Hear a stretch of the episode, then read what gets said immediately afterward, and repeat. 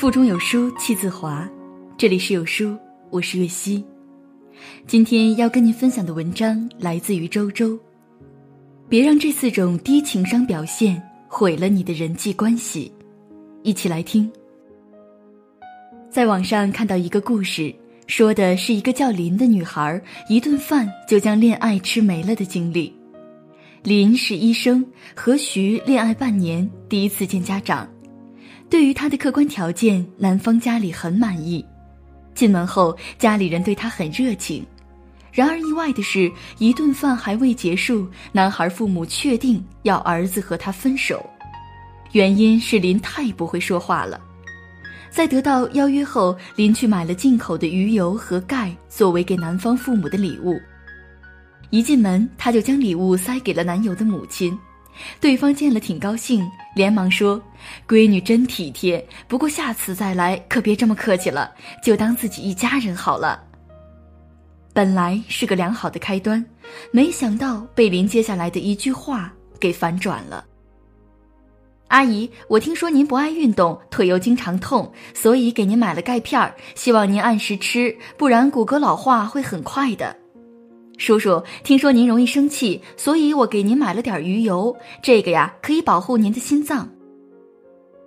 这通话里既揭露了阿姨不爱运动、叔叔爱生气的个人隐私，又充满了医生对患者生活习惯不当的指责，所以一语完毕，两个老人脸上的笑容瞬间凝固，尴尬不已。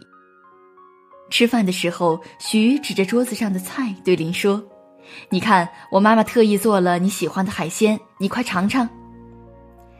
这本是缓和气氛的好时机，却又被林的一句“你知道我不喜欢吃浓油赤酱，容易得三高”给冲解了。那顿饭，林只挑了几口青菜吃，而就在这顿饭结束后的第二天，她就收到了男友分手的信息。我觉得我们不合适，还是分手吧。林大呼冤枉，这根本不是你的意思，是你爸妈的意思吧？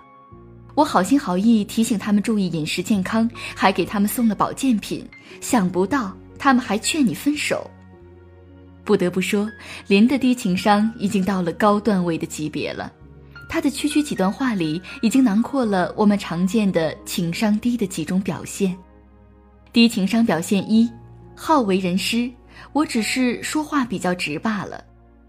古话说得好，“语迟者为贵”，一直在说话前要经过思考和权衡。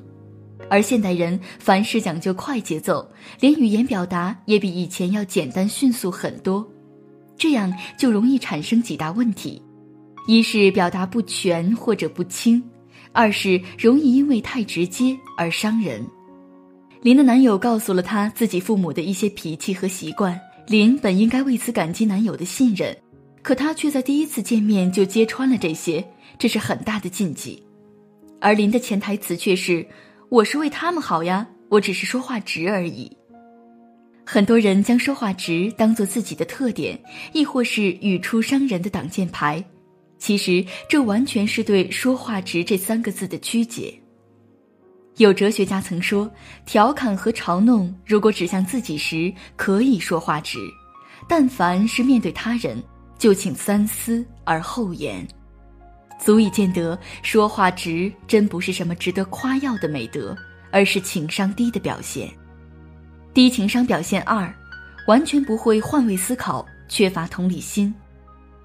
记得在医院工作的时候，遇到一个妈妈来急诊，孩子发烧三十九度，精神萎靡，请求医生尽快给孩子做治疗。医生迅速帮孩子采取了退热措施。一小时后，孩子温度正常。他问医生：“我们要不要住院？今天还会反复吗？发烧会不会留下后遗症啊？”医生认真的给了他解答，但旁边一位实习生却不耐烦了：“这位女士，发烧很常见的，你不要这么紧张兮兮的。”孩子妈妈听完，默默的走开了。实习生原以为自己立了大功，给医生解决了麻烦。没想到遭到了医生的严厉批评。你不知道这个母亲在生孩子之前已经流产了四次，你知不知道为了这个孩子平稳降生，她在床上足足躺了九个月，正所谓，你不是她，就永远无法知道她到底承受了什么。显然，这个实习生就是缺乏同理心、不会换位思考的人，而这位医生则恰好相反。虽然面对患者无数，但仍旧保有悲悯之心，是妙手仁心的典范。女孩林在进到男友家的时候，见其父母做的饭菜多是浓油赤酱，她非常不满。为了暴露不满，她故意只吃青菜，又匆匆离席。这就是缺乏个人教养、不会换位思考的表现。林是青岛人，父母烹饪都以清蒸和白灼为主，而男友出生在上海，本帮菜都是红烧咸鲜为主。再加上他职业的原因，特别注重饮食清淡。而徐的父母是老师，对饮食与健康并无过多讲究，所以差异在所难免。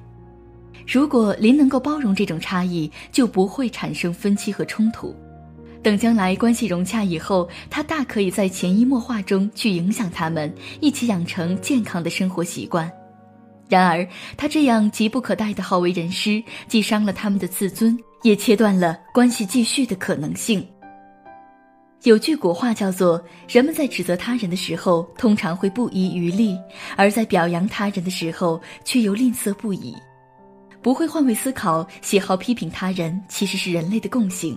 但是有些人会克制，有些人却将这样的习惯发展成为常态，而后者就是情商低的表现。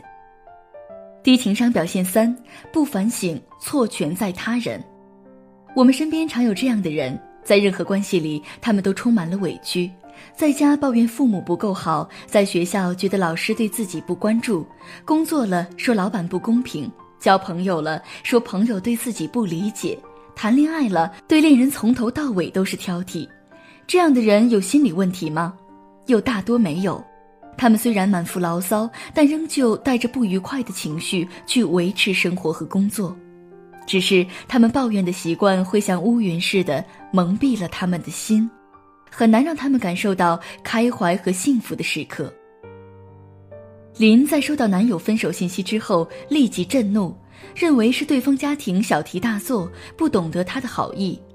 殊不知，正是他这样的理直气壮、不懂反思，才导致他三次恋爱，三次都被分手。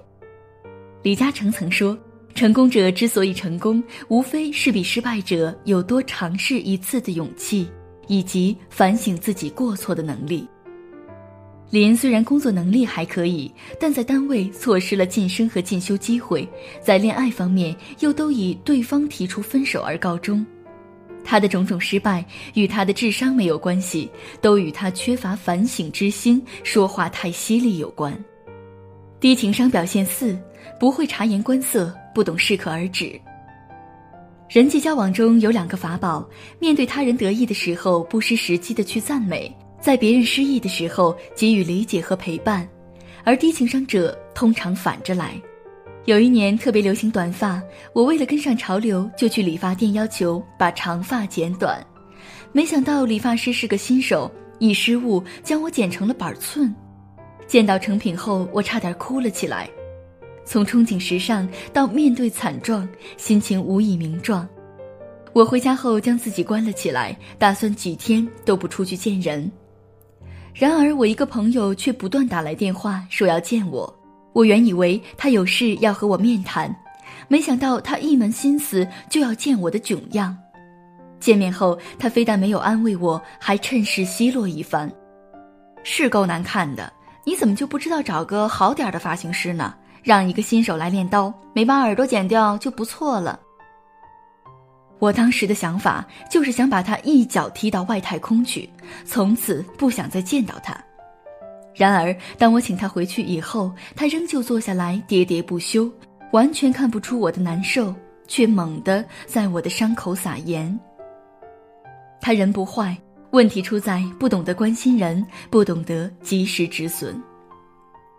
林在去男友家以后，在送保健品的那一瞬间，其实就已经将气氛弄尴尬了。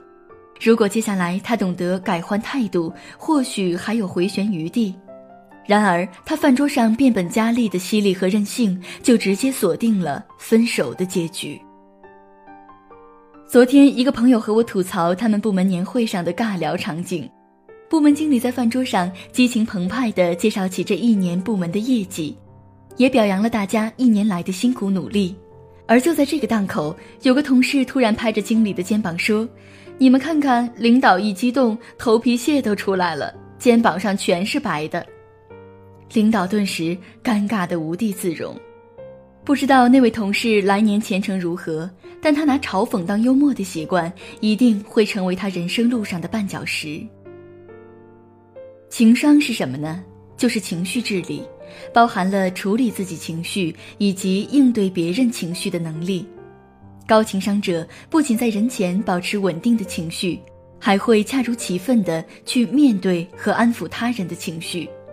而低情商者则任由自己情绪信马由缰，在应对别人情绪时，要么火上浇油，要么在他人伤口撒盐。然而，高情商不是一蹴而就，我们绝大多数人都犯过低情商的错误，只是一部分人懂得反思和学习，而有的人却深陷低情商的泥潭，不自知而已。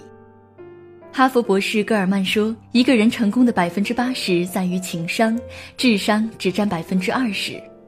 智商或许有先天因素，而情商则可以不断锤炼来获得。希望我们都能如他所说，可以不断反思和锤炼自己，尽量不犯低情商错误，成为更幸福也更受欢迎的人。”